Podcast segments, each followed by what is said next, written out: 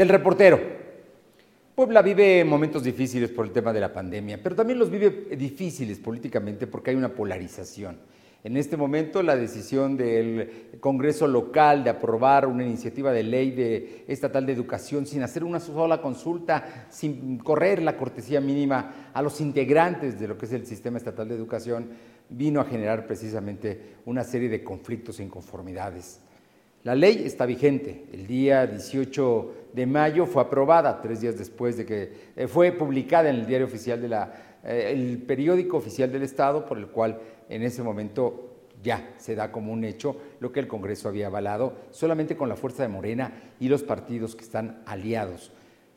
Pero hay mucho más, hay una sociedad que no está conforme, hay una sociedad que opina en torno a la educación privada. Usted seguramente él tiene la posibilidad de elegir entre mandar a sus hijos a una escuela pública o a una privada, y usted elige cuál y usted elige si la puede pagar o si no busca otra opción, pero dice, prefiero eso a que vayan a la escuela eh, pública. Habrá otros que no, habrá otros poblanos sin duda, importantes, que digan, no, yo fui a una escuela pública y mis hijos irán a una escuela pública. Y en consecuencia actúan y buscan y van y hacen sus aportaciones y no hay problema.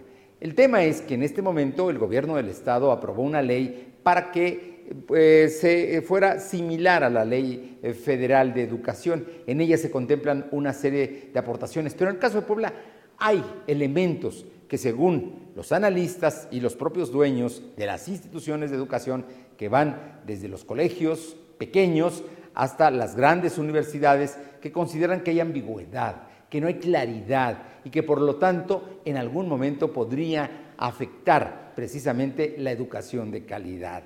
Hay una serie de detalles que el gobernador ha dicho que esto es solamente para beneficiar a quienes han hecho de la educación un negocio.